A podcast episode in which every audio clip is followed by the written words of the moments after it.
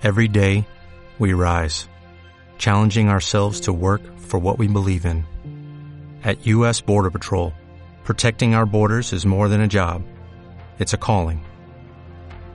Agents answer the call, working together to keep our country and communities safe. If you are ready for a new mission, join U.S. Border Patrol and go beyond. Learn more at cbp.gov/careers. Estás escuchando Ubu Radio.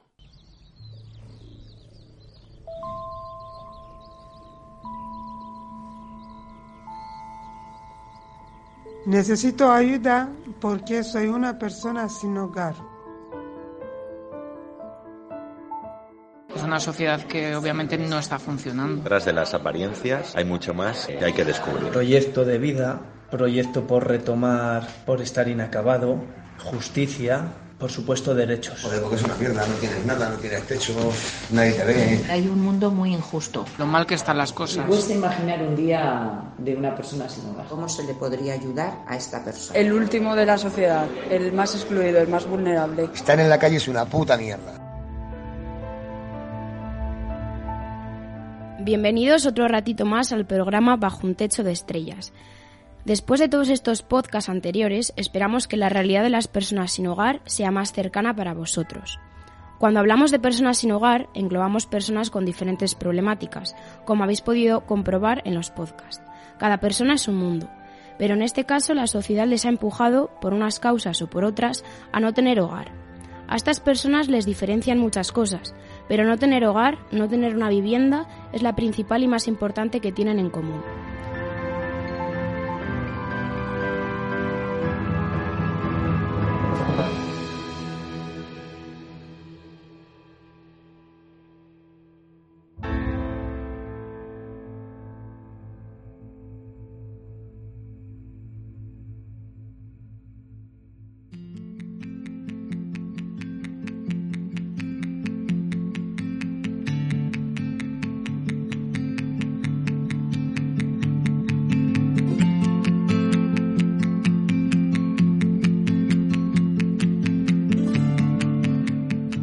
Tema que nunca se nos pasaría a nosotros por la cabeza. Todos pensamos en llegar a casa después de trabajar o estudiar. O cuando te vas de viaje, llegas y dices, como en casa en ningún sitio. Es un lugar que más que físico, una casa, lo convertimos poco a poco en un refugio, un lugar donde nos sentimos libres y seguros al mismo tiempo. Las personas sin hogar no tienen una vivienda, pero es más frustrante no tener un hogar. El programa de hoy trata sobre la vivienda. Tendremos con nosotros y nosotras en el programa a David Alonso, que en este caso nos hablará del proyecto Hogares, que lleva a cabo Caritas. A Julia, de la plataforma de afectados por la hipoteca, y como no a dos participantes que nos contarán sus experiencias ante esta realidad.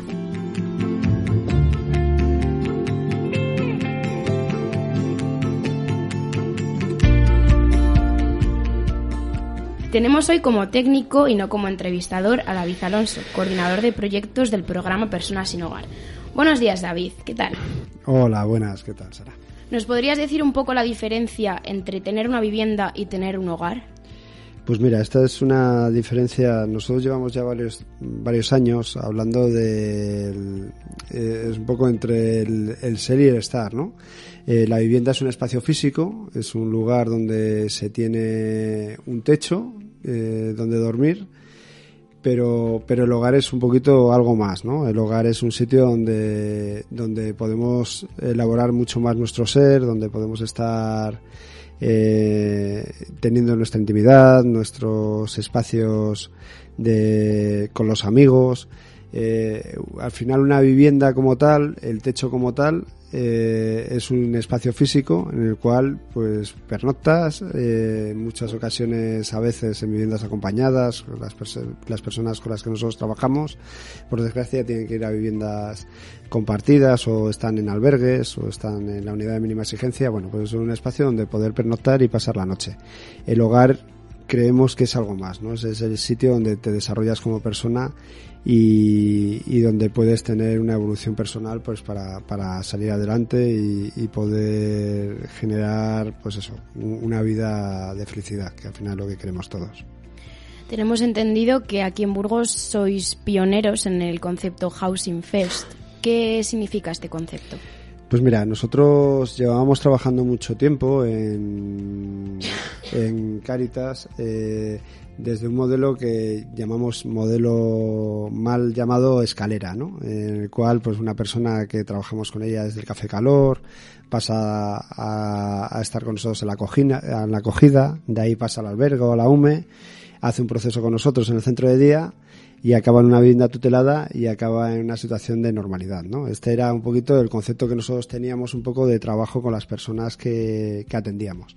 ¿Qué pasaba con este modelo de escalera? Que muchas veces, por desgracia, la gente se cae de esos escalones, pues porque eh, no, no lleva bien el tener unas normas en un albergue o el compartir una habitación con una persona que desconoces, pues a veces es duro eh, o porque realmente llevas mucho tiempo en la calle y es muy complicado, muy difícil asimilar una serie de, de pautas pues para, para salir adelante.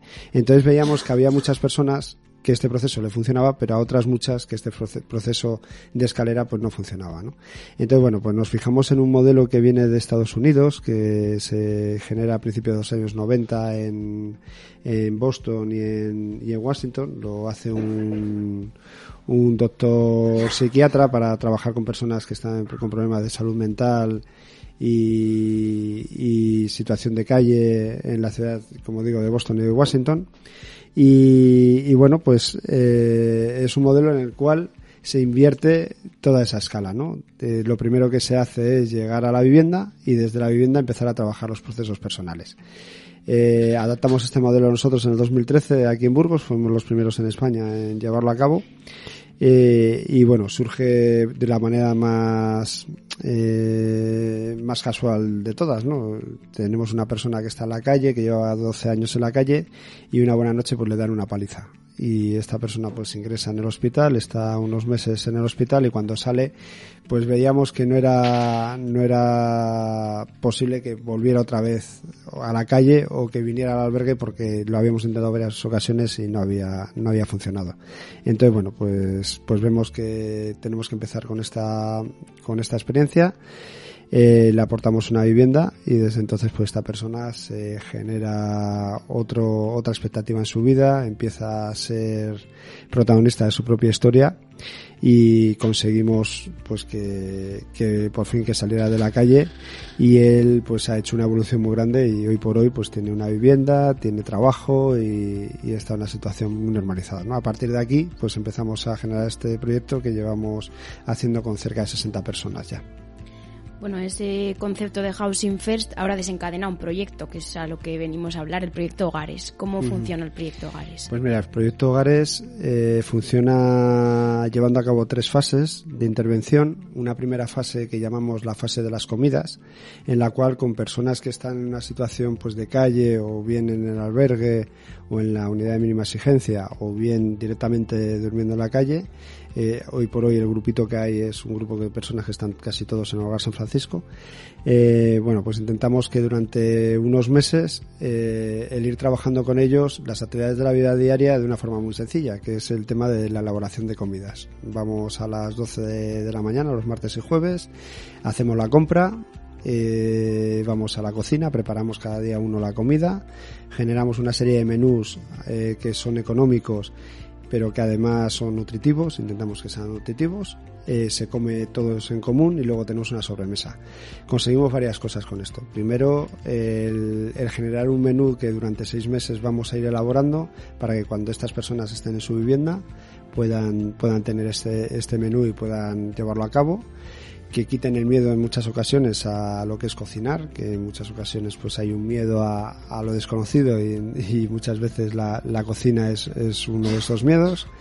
Eh, trabajar pues modales y vida saludable, acciones de vida saludable y luego lo que es más importante para nosotros, generar grupos de pertenencia. estamos acostumbrados siempre a trabajar con las personas eh, siendo ellos los usuarios y nosotros los, los, que llevamos el camino de, su itinerario. ¿no? En este caso son ellos los propios protagonistas de sus historias y son ellos los que generan este grupo, este grupo de, de pertenencia y entre ellos se ayudan a salir adelante.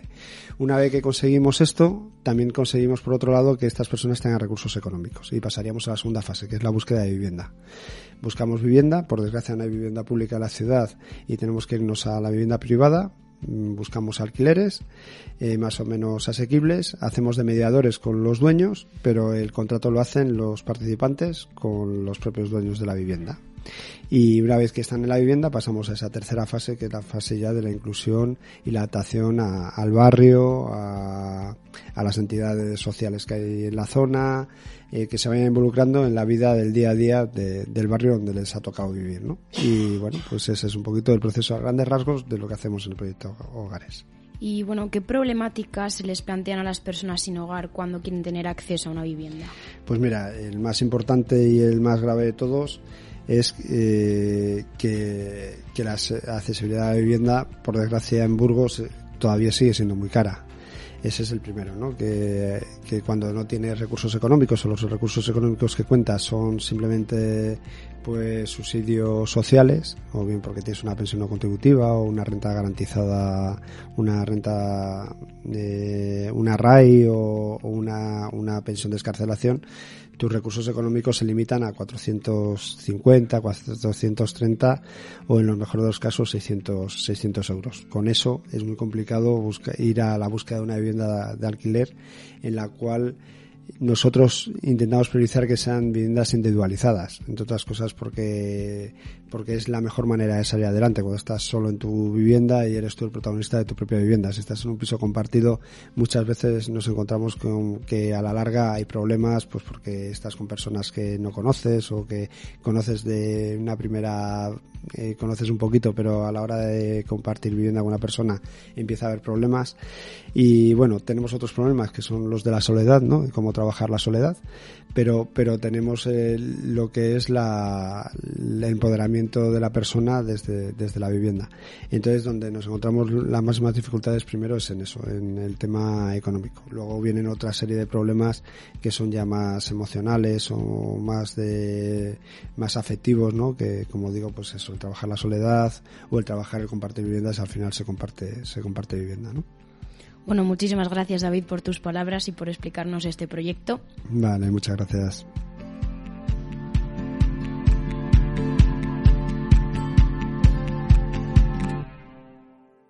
Escuchas Ubu Radio, la radio de la Universidad de Burgos.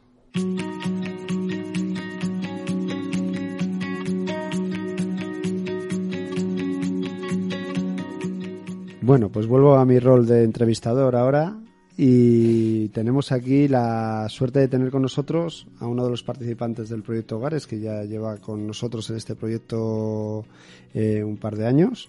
Y, nada, vamos a ver qué nos cuenta. buenos días, José, ¿qué tal? Buenos días. Bueno, eh, tu vida hasta que llegas al proyecto Hogares, pues ha tenido muchos altibajos. Cuéntanos un poquito así por encima eh, tu historia personal? Bueno, pues mi vida personal eh, todo empezó a, a transcurrir muy mal cuando yo me encontré a mi mujer, acostada con mi hermano. Ella está embarazada de mí. Yo, por supuesto, que no hice nada a ninguno de los dos. Me cogí, me marché de casa.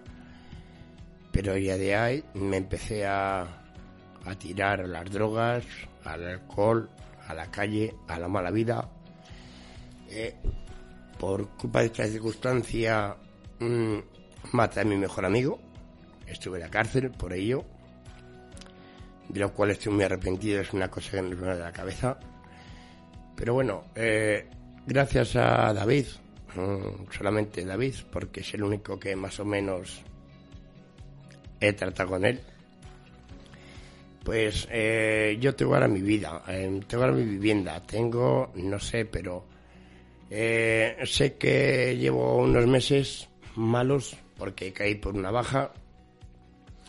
Y claro, yo está bebiendo, está consumiendo y por culpa de esta baja he estado mal porque está solo en casa y si estoy solo en casa no hago más que comerme la cabeza, derrumbarme yo solo y claro, tienen de David a... Y claro, hay un problema grave que es que últimamente, hace una semana, eh, algún, no decir apodo, algún sinvergüenza pegó una paliza a mi hija, está ingresada en el hospital y bueno, yo lo estoy pasando mal. Pero bueno, eh, gracias a Dios he acudido a David y... Bueno, tenemos ahí, estamos ahí en momentos de altibajos, la vida nos da muchos altibajos, pero bueno, vamos a centrarnos un poquito, José, en la realidad que, de la que hoy vamos a hablar, de vivienda. Eh, sales de Proyecto Hombre, ¿no? Y te encuentras en el albergue. ¿Qué sensación tienes cuando estabas viviendo en el albergue?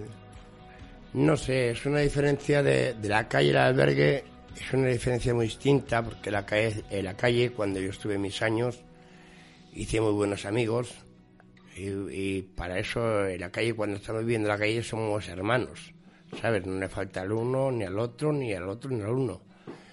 Pero claro, ya llegas a un albergue y ya te planteas que es que, no sé, tienes que, cambiar de vida, tienes que...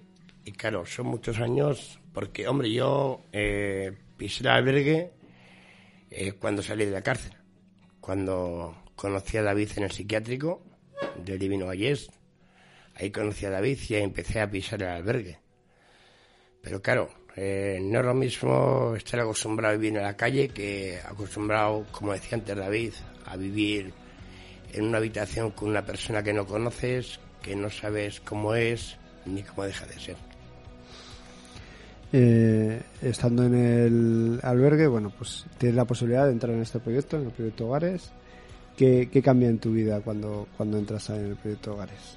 No sé, pues por mira, por ejemplo, eh, personas con quien sinceridad, con quien sinceridarte, con decirles la verdad de lo que te pasa, del problema que tienes, de, o sea, encontrar a amigos y compañeros que es que dicen, bueno, por lo menos estos están mirando por ti, están saliendo hacia adelante, quieren que sigas hacia adelante y, bueno, yo llevo desde el 2000 miento desde el 93 eh, pisando Caritas.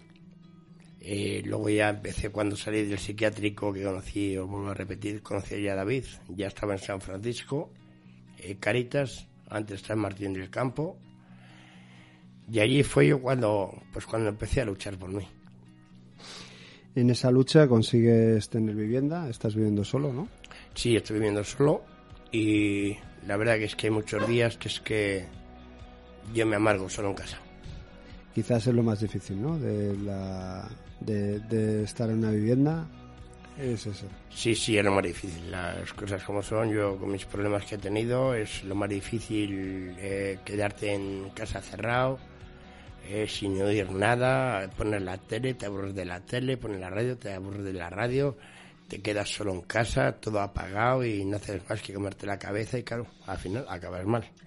Pero por otro lado, el tener una vivienda por ti solo también te, ha servido pues para, para, estar mejor, ¿no? En otros sentidos, en otros aspectos. No, sí, la verdad que sí, porque es que, hombre, haces tu vida aparte. Yo ahora tengo mi trabajo, que, que claro, yo estoy eh, trabajando en una fábrica, pero claro, eh, no sé, yo como hay tanto, hay tanto negrero en esta puta vida, hay tanto negrero, porque hay negreros en las fábricas, que solamente te quieren a ti porque estás cobrando una minusvalía y solamente te contratan por eso porque tienes una minusvalía y te explotan al máximo. Pues bueno, yo esta mañana les he dicho a David que iba a cambiar de, de puesto de trabajo, que me iba a marchar de pastor, que ha sido lo que he hecho toda mi vida. Bueno, eso te iba a preguntar ahora. ¿Qué expectativas tienes de futuro? ¿Cuáles son tus expectativas de cara a un futuro cercano? Pues la verdad es que no lo sé porque ahora mismo estoy muy confuso, porque por desgracia he vuelto a caer en las drogas, he vuelto a caer en el alcohol, eh, Y no sé, no sé, por eso yo he acudido a ti, David, para que tú me eches una mano y que sabes que te dé como un amigo, no como un psicólogo, ni si sabes que te dé como un amigo. Bueno, pues en ese camino estamos, de lucha y habrá que seguir luchando. Muchas gracias, José. Y nada, luego en un ratito pues estamos en la mesa, en la mesa redonda compartiendo más opiniones y experiencias. Vale, gracias, David.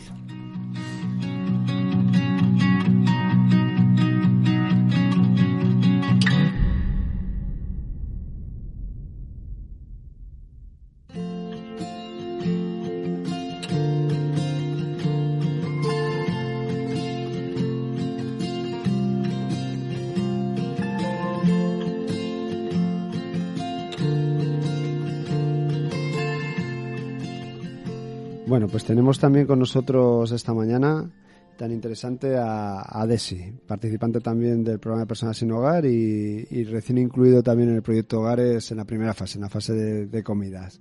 Bienvenida al programa, eh, Desi. Buenos días, muchas gracias. Bueno, eh, Cuéntanos un poquito también tu historia, un poco desde, desde el inicio. ¿Cómo llegas al albergue de Caritas? ¿Cuál, pues, es tu historia? Llego aquí al albergue de Caritas porque yo estoy colando una minusvalía de 300 y pico euros.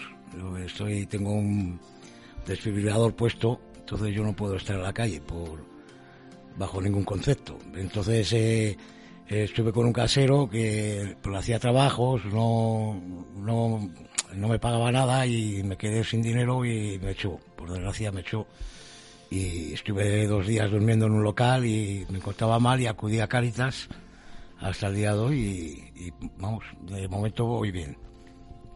¿Qué es lo más difícil de este, de este proceso? De estar en una vivienda, en este caso, ¿no? Estás en una vivienda con un casero, vivías y de repente encontrarte en la calle. ¿Qué es lo, qué es lo más difícil? Pues lo más difícil es de, tener una vida más o menos normal a, a encontrarte de repente eh, desquiciado, vamos, como, como un perro, como quien dice. Entonces se, hace muy duro y, la cabeza pues te da muchas vueltas y, luego la verdad es que cuesta mucho el, decir, oye, me voy a ir a Cáritas, no sé, por vergüenza, como... Y, pues de repente te ves así tan solo que al final pues tienes que acudir y gracias que haya acudido ahí. Mm. Eh, en estos procesos antes de llegar al albergue, eh, tú has vivido de alquiler en más ocasiones, ¿no? En varias ocasiones. ¿Qué, es lo más difícil de acceder a una vivienda? Que con la prestación que tienes, ¿no? Que tienes pues, una prestación pequeña. Sí, es una prestación pequeña de 300 y pico euros. Y lo más difícil es eso, pues que muchas veces pues, te piden eh, una, un aval, o sea, que tienes que pagar eh, dos meses por adelantado, luego un mes, eh, la, gente que hay, que hay gente que es rara, que te come la comida, que si la televisión no sé qué, y el uno lo limpia, el otro que si no deja... Es, es muy difícil, es porque no les conoces y al final pues... Porque con la gente que has estado compartiendo vivienda en muchas ocasiones eran gente desconocida para ti. Todos, o sea, de repente entras, he estado en tres o cuatro sitios y y son todos, eh, vamos, ninguno conocido. Y, luego pues estás unos, los primeros meses bien, pero luego ya cuando uno se va conociendo, como cada uno somos de una manera, pues es muy difícil. Es que si yo esto, que si yo lo otro, que yo no friego, que tú no friegas, que me has comido, que yo te lo quito, que y al final discutes todos los días.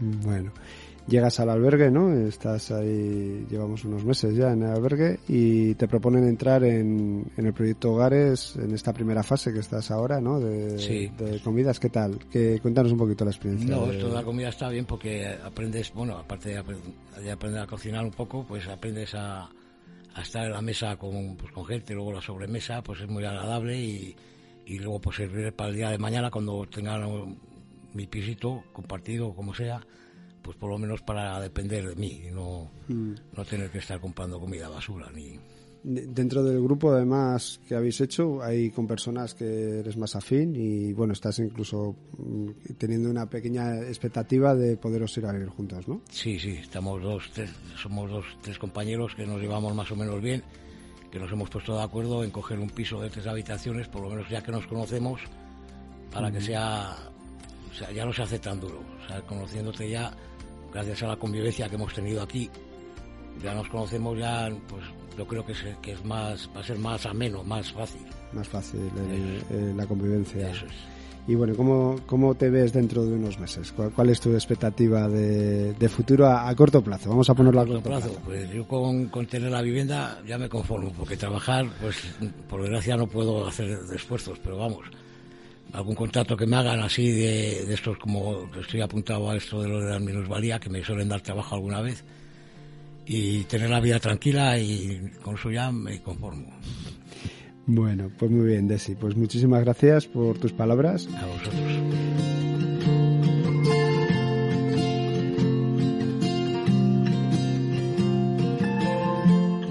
Joven y divertida.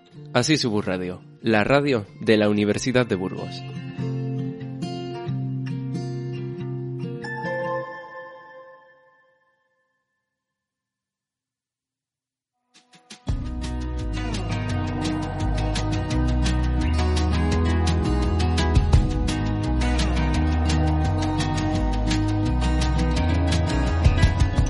Tenemos hoy también la suerte de tener con nosotros y nosotras en el programa a Julia, miembro de la plataforma de afectados por la hipoteca.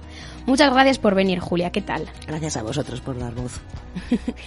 ¿En qué consiste esta plataforma? Cuéntanos un poco. Mm, a ver, la plataforma de afectados por la hipoteca nació hace 10 años, casi 11. Eh, como una forma de respuesta organizada de la propia ciudadanía ante bueno, lo que han venido a llamar crisis hipotecaria. Con el tiempo, mm, esto ha ido evolucionando y se ha convertido en una plataforma mm, de defensa del derecho a la vivienda, porque, bueno, pues la parte de la hipotecaria dicen, no tenemos muy claro, que ya sarampión, pero se ha ido complicando con el tema de los alquileres, que cada vez, o sea, a medida que bajaban las hipotecas, iba subiendo el precio del alquiler, cada vez más requisitos, la gente seguía cobrando o en el paro o cobrando sueldos que no tienen nada que ver con lo que se cobraban antes de la crisis y entonces ha habido una evolución y ha habido ahora mismo estamos defendiendo el derecho a techo, sin más, hipotecario, alquileres, algunos casos de ocupación, incluso sin un hogarismo, como los compañeros que han hablado antes. Y la plataforma trabaja siempre desde, desde el apoyo mutuo. Es decir, es plataforma de afectados. Hay gente que es voluntaria, que accedió, pues, pues no sé, desde movimientos del 15M, desde otro tipo de movimientos sociales, del tercer sector, pero lo grueso de la plataforma son gente que en algún momento de su vida han tenido un problema de vivienda, que en principio han ido a solicitar ayuda o a en, principio era prácticamente a, a, que alguien les escuchara, porque nadie escuchaba. Cuando no pagas la hipoteca era porque eras un vago y punto. Y a medida que ha pasado el tiempo, se ha ido formando, se ha ido empoderando y se ha quedado para ayudar a otros según han ido viniendo. Ese es el mecanismo de la, de la hipoteca. Yo creo que en el fondo es, es la grandeza del movimiento, que es lo, un poco lo que decía José, la capacidad de escuchar, de que el que tiene el problema no se sienta ni solo ni criminalizado, que no se encierre en casa y piense que la culpa es suya, sentimiento de vergüenza. Y nosotros lo que intentamos es, pues, evitar la pérdida de la vivienda. Tenemos fama un, o la hemos tenido, un poco de ser más beligerantes, más guerrilleros o más perroflautas, llamarlo como quieras, pero es que en este país, cuando acudes a las instituciones o a los poderes públicos, realmente es que no había nada. O sea, no se hacía nada por evitar que la gente acabara en la calle. Y ese espacio es el que han, hemos ocupado, nunca mejor dicho, las plataformas de afectados y ahora mismo, por ejemplo, también los sindicatos de inquilinos. ¿Qué acciones o qué recursos proporciona esta plataforma? Nos hemos dicho que te escucha. Mm, sí, bueno, el, mecanismo normal es cuando alguien acude a la plataforma, sea porque, bueno, pues incluso trabajamos muy estrechamente también con Cáritas, porque, bueno, al final es una cosa integral o con servicios sociales. Cuando alguien acude a la plataforma, lo primero que se le hace es escuchar Cuesta mucho dar el paso de pedir ayuda, como han dicho antes ellos, el tener que acudir a Caritas, a servicios sociales, a una plataforma de gente a la que no conoces de nada y contarle tus miserias, porque al final es o lo que la gente entiende como sus miserias, sus problemas, el que perdió el trabajo, no puedo pagar, me llama el del banco, o la casera me aporrea la puerta porque no puedo pagar, mis hijos no lo saben, eso cuesta muchísimo. O sea, si la gente no se lo cuenta muchas veces ni entre familiares, Imagínate lo que es llegar a una asamblea donde no conoces a nadie y empezar a contar tus, tus cosas. Ese es el primer paso. El segundo paso es intentar darles un poco de tranquilidad. No está solo. Eh, para eso ayuda mucho el que sean de afectados, porque hay otra gente que ya ha pasado por esa situación y que puede dar testimonio de que de esto se sale y se puede salir. El tercero es intentar explicar que, explicarles qué, qué problema tienen y por qué han llegado ahí, que no es siempre su culpa ni en el 90% de los casos su culpa. Y a partir de ahí eh, les ayudamos a hacer todos los trámites y todas las negociaciones, sea con el banco, sea con el casero, con el fondo buitre, que ahora ya es... Y, intentamos que lo hagan ellos, pero siempre acompañados. Porque de alguna forma tienes que, tienes que aprender para que esto no te vuelva a pasar. O sea, tienes que aprender a saber defenderte.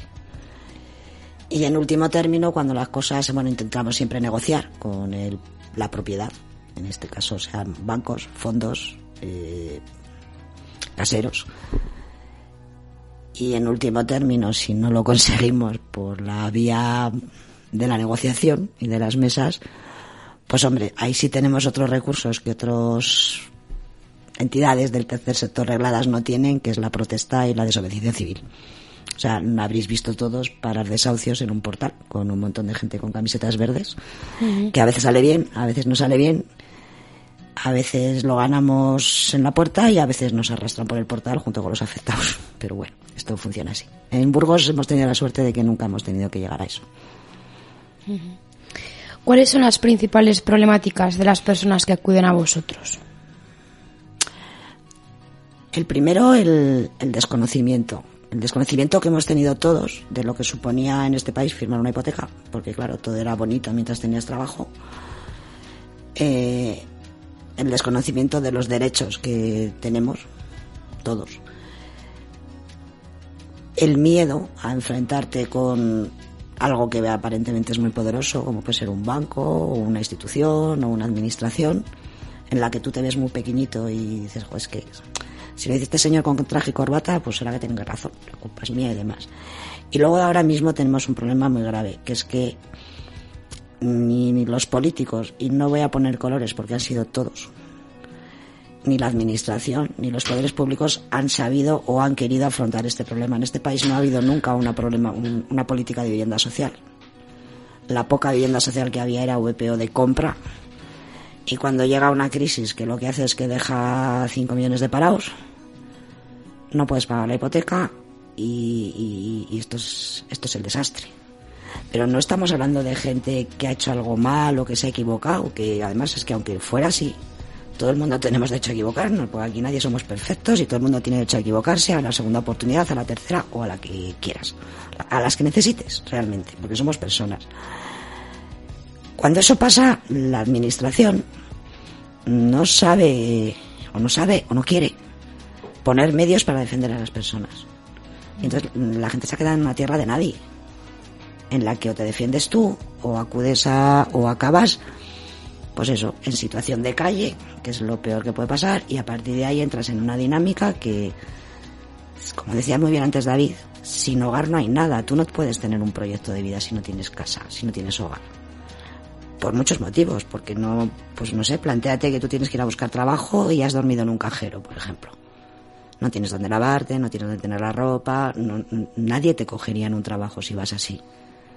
Plantéate como si la encuentras, por un caso, cómo aguantas un trabajo si no puedes comer, si no te puedes duchar, si no tienes un sitio donde sentarte y descansar y dormir tranquilamente. O sea, es un proyecto de vida que se queda truncado totalmente. Mm. Y a partir de ahí, la remontada, la escalera que comentaba antes David, se hace para la inmensa mayoría de la gente imposible. Entonces, bueno, yo creo que nuestro trabajo y creo que el de todos, de toda la sociedad y todos los estamentos sería tratar de evitar que la gente llegue a esa situación, pero no se ha hecho. Claro, en relación a lo que nos decías antes, ¿cómo crees que esta realidad de no tener acceso a una vivienda está relacionada con la política? Bueno, en este país se rescató a la banca, no a la gente. Creo que con eso se dice todo. Eh, bueno, un señor que tiene, no sé, un trabajo y se va al paro, mm, lo que se encontraba detrás era un banco que le amenazaba con echarle a la calle a él, a sus hijos, a su señora, al perro y a lo que hiciera. Nadie le nadie vino a decirle, bueno, voy a ver si te doy un tiempo para que te repongas, para dar un trabajo, una ayuda, una, nadie negoció por él. Eh, por otro lado, cuando eso pasaba, tampoco tenían una alternativa pública donde meter a la gente. Por lo que habíamos hablado antes, no había una política de vivienda pública. En este país la de la vivienda es, se ha convertido en un en un negocio, una cosa con la que especular. Y eso se está viendo muy bien ahora con la entrada de los fondos buitres, que son los que han comprado, bueno, se llaman buitres por algo. Esta gente se alimenta de la carroña que dejó la banca.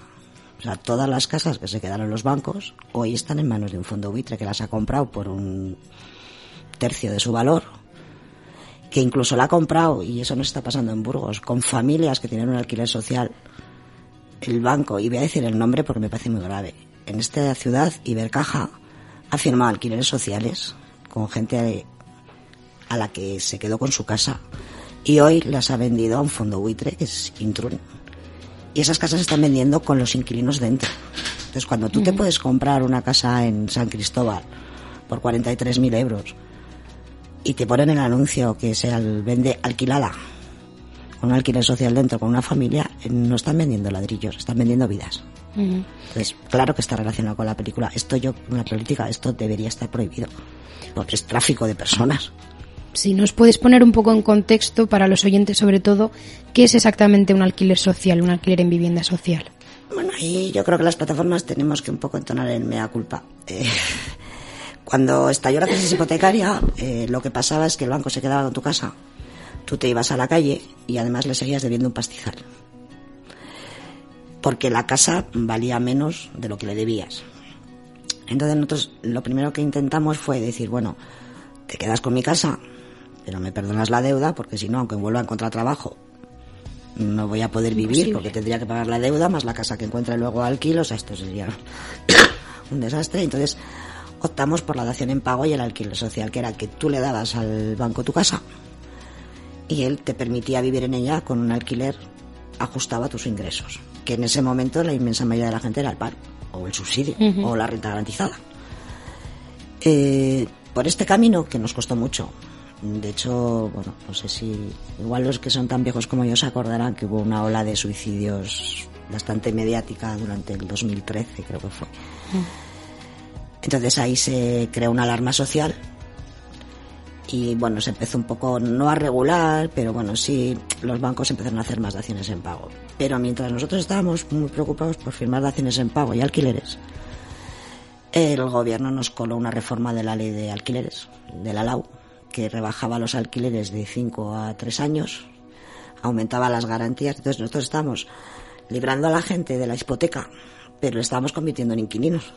En inquilinos cuyos derechos y protección estaba bajando a unas velocidades. Entonces, mm, ahora nos encontramos con que la inmensa mayoría de la gente que perdió su casa y tiene un alquiler social se han convertido en inquilinos con una ley que, pues eso, que son tres años y a la calle y a los tres años te puedo subir el alquiler si estabas pagando 200 porque tus ingresos no te permiten más, pueden llegar y subírtelo a 700, con lo cual es que encadenas un desahucio con otro, porque es imposible pagar eso.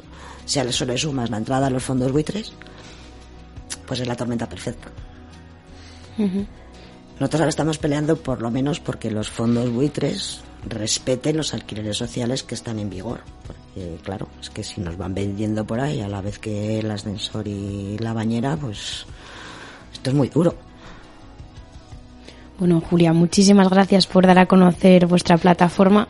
Yo creo que a los oyentes pues les viene bien escuchar ciertas asociaciones que la verdad no, no conocemos, sobre todo los estudiantes de gente de nuestra edad. Y muchísimas gracias por tus palabras y ahora hablamos otra vez en la mesa redonda. Gracias a vosotros.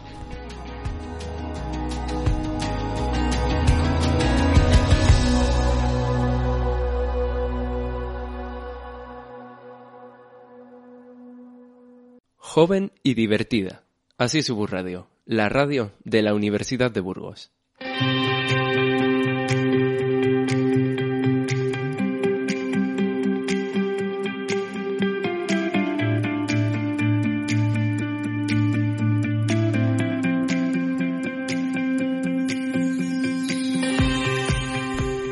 Chicos, ahora estamos con todos los invitados en la mesa redonda. Vamos a proponer diferentes temáticas y preguntas encima de la mesa y vamos a ir debatiendo. La primera pregunta que lanzo es, ¿cómo nos sentimos todos los invitados, todos los que estamos aquí hoy presentes en la mesa, ante esta problemática de vivienda?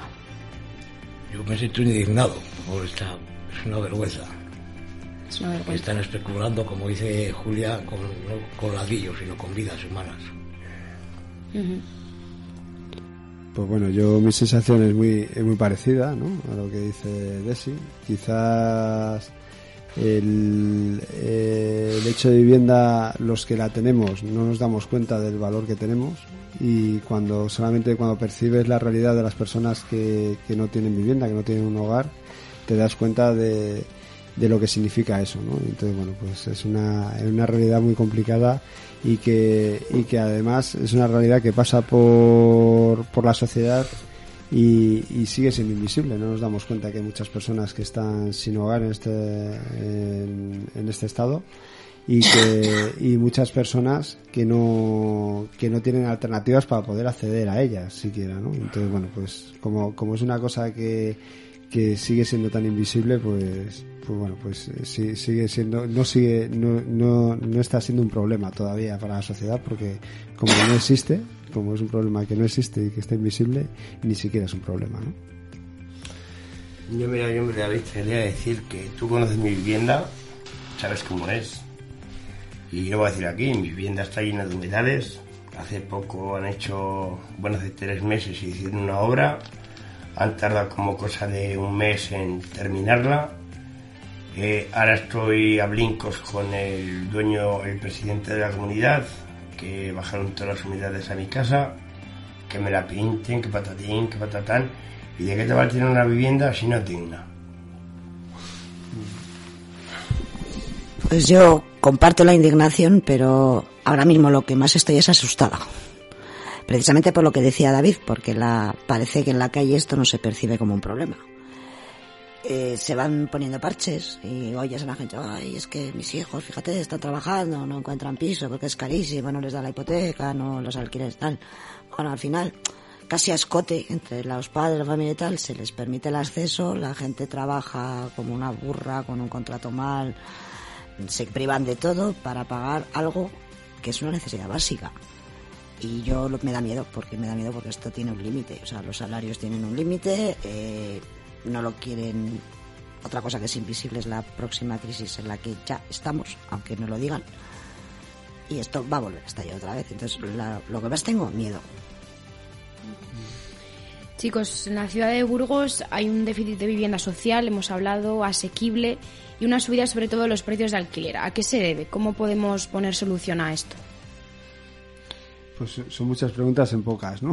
Yo creo que eh, el acceso a la vivienda eh, ha sufrido una especulación terrible eh, en el alquiler. Creo que, que como no hay un- una ley de un tope salarial de máximo de alquiler, la gente ha empezado a subir estos alquileres como, y como hay personas que todavía pueden pagar esos alquileres, pues, pues se siguen subiendo, ¿no?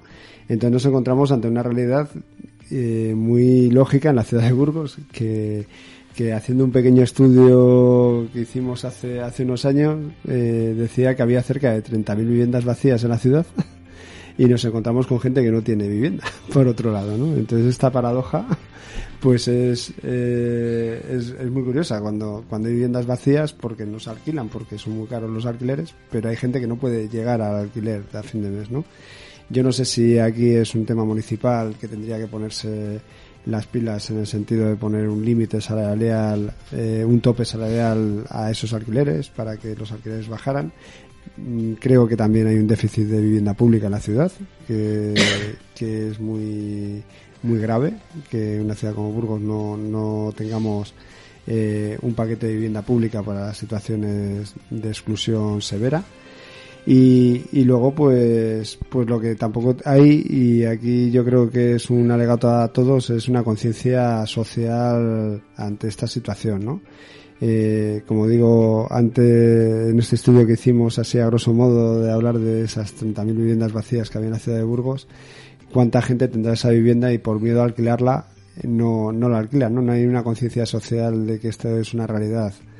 Eh, que, que, podría beneficiar a mucha gente, ¿no? El, poder alquilar sus viviendas, y nos, nos, topamos con mucha vivienda vacía en la, en la ciudad.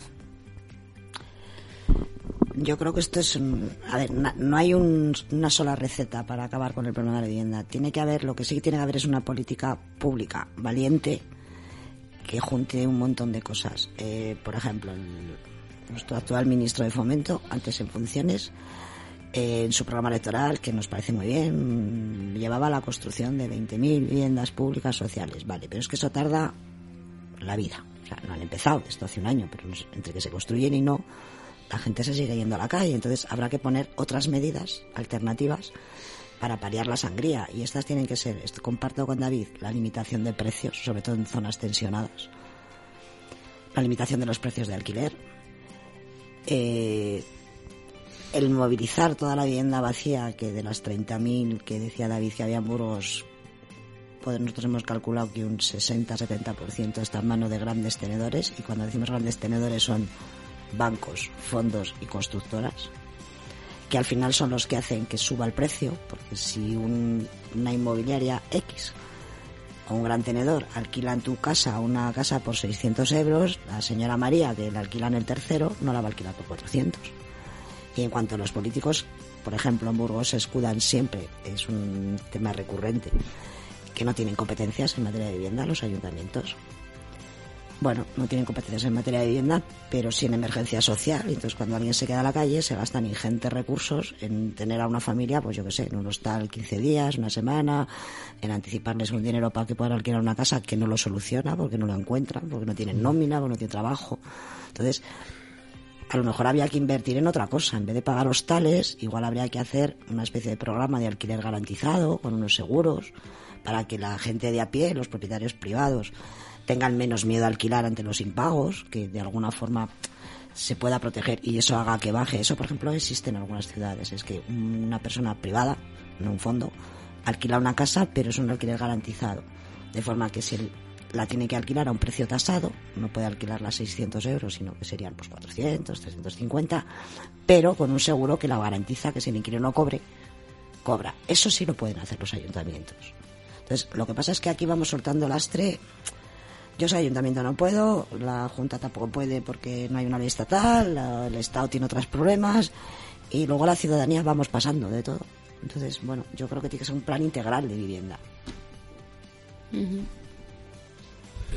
Yo creo que también pues estoy de acuerdo en eso, que mucha gente no alquila pues por miedo a que, no les paguen y eso. Aparte de que en el ayuntamiento hay edificios públicos que tienen vacíos que les podían restaurar en vez de dar un dinero para dos meses que no soluciona nada, restaurar un edificio y hacer un alquiler social digno, barato y, yo creo que con eso, o, hablar con instituciones como Cáritas y ponerse de acuerdo para, para facilitar una vivienda a los que estamos sin techo.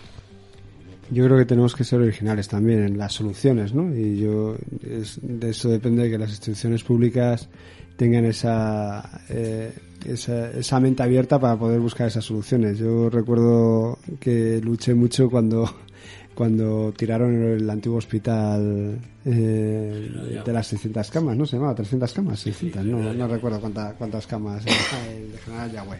Bueno, pues pues era un edificio que estaba, estaba en condiciones para poder haber hecho allí unas pensiones sociales en las cuales había baños en cada una de las habitaciones, tenías abajo pues para haber generado un comedor, eh, con lavandería, con salón de actos, o sea, se podía haber hecho un sitio pues para estudiantes, para personas que estaban en situación de exclusión, para, para incluso familias. Bueno, podría haber sido una cosa. Bueno, este es un ejemplo, ¿eh? no estoy diciendo que, que, hubiese podido ser, pero, pero yo creo que nos falta originalidad, nos falta expectativa y lo que nos falta sobre todo es ganas de solucionar este problema, porque como he dicho antes, yo creo que es, que es una cosa que no se siente como problema todavía. No, no se percibe hasta que no te toca, ¿no? Y como, como habitualmente no suele tocar, pues... Como ellos no lo sufren, pues no ven el problema en realidad, no entonces, es el, al lado de las 300 camas hay uno que es el de especialidades.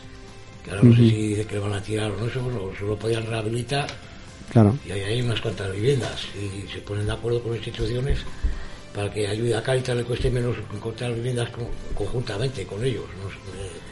Pues podría ser. Se puede ejercer el derecho tanto y retracto para evitar que en vez de comprar los fondos buitres una casa en la barria de la Inmaculada por 10.000 euros se quede aquí y forme parte de, un parque público de viviendas. O se pueden hacer muchas cosas. Yo creo que lo que falta es compromiso y valentía. Bueno chicos, esperemos que poco a poco esta problemática vaya teniendo soluciones y que las personas que tengan mando sobre esta realidad vayan cambiando sus políticas.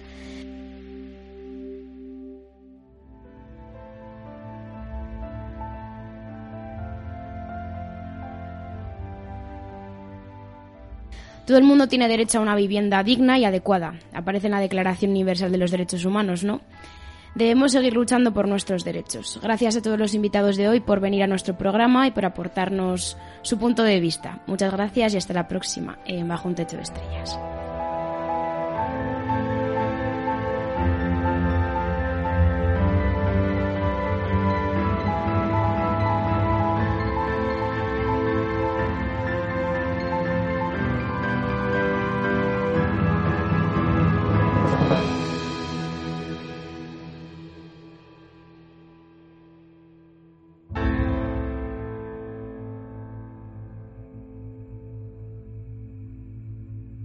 Sigue todos los programas de Ubu Radio en nuestra web www.3.ubu.es barra Ubu.